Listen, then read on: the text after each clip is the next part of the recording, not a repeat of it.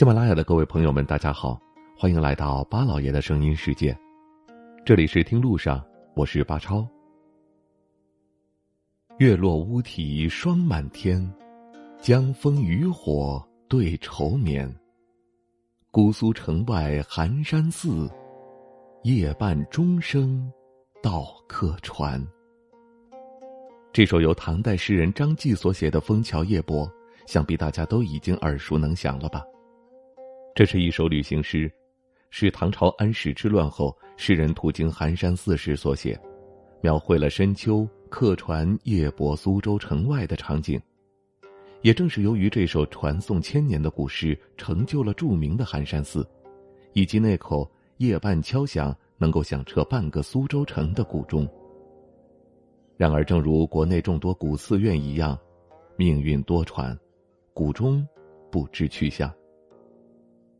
今天的节目，我们走进寒山寺，去感受千年古寺的魅力，探寻千年古钟的秘密。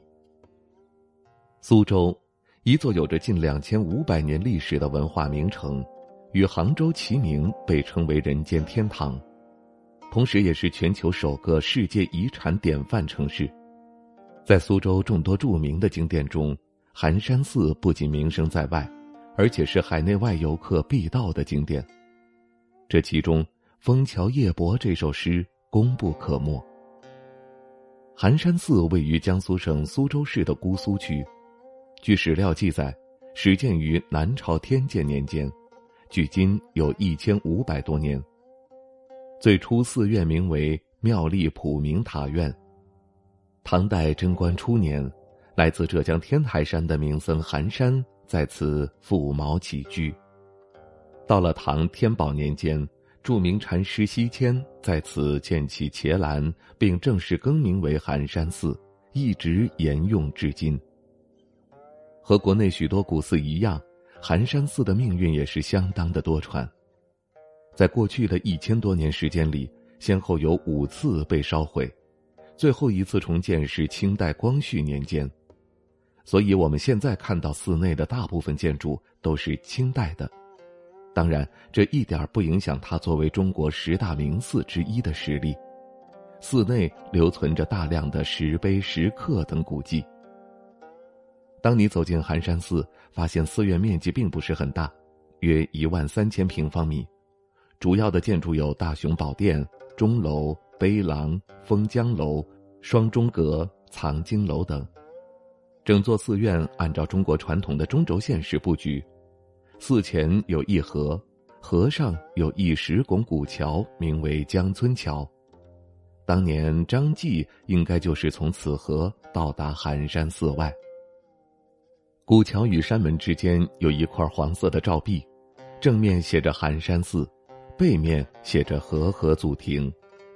山门两旁有两棵高大的古樟，走入寺院内，左为双钟楼，右为封江楼，这些都源于《枫桥夜泊》这首诗。中轴线上的正殿为大雄宝殿，里面布局和其他寺院差不多。出大雄宝殿，其右侧有一座六角形重檐钟楼，这就是鼎鼎有名的听夜半钟声处。当年张继所听到的钟声就来自于此。在钟楼前还立有一块听钟石。关于夜半钟声，历史上很多学者都表示有异议。一般寺院不会在半夜敲钟。事实上，在唐代有夜色间敲钟的做法，特别是每年的最后一天，寒山寺在夜间还会敲响一百零八下。如今每年的除夕，寒山寺依然会敲响一百零八下钟声。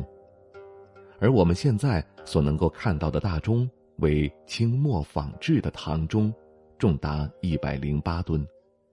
有记载说，此钟精铸而成，所以声音洪亮，响彻半个苏州城，被誉为天下第一佛钟。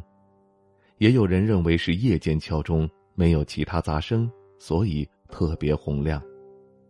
当然，张继的诗更加让这口钟充满了神秘色彩。于是，很多人开始惦记着这口唐钟。至于大钟什么时候没了，去了哪里，如今已经成为了千古之谜。流传最为广泛的是被日本人偷走了。康有为有诗“钟声已渡海云东，冷静寒山古寺风”为证。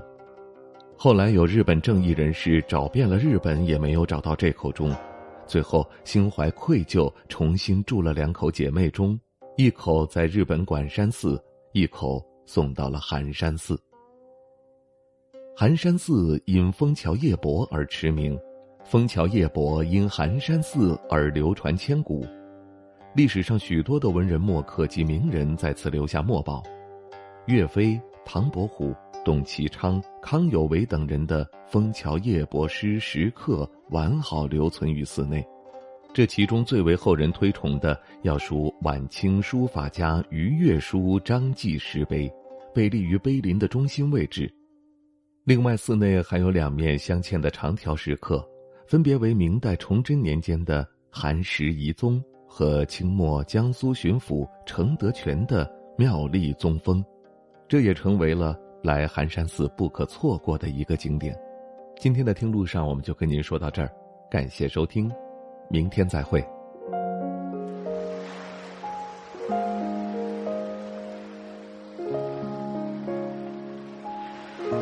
人之所以爱旅行，不是为抵达目的地，而是为享受旅途中的种种乐趣。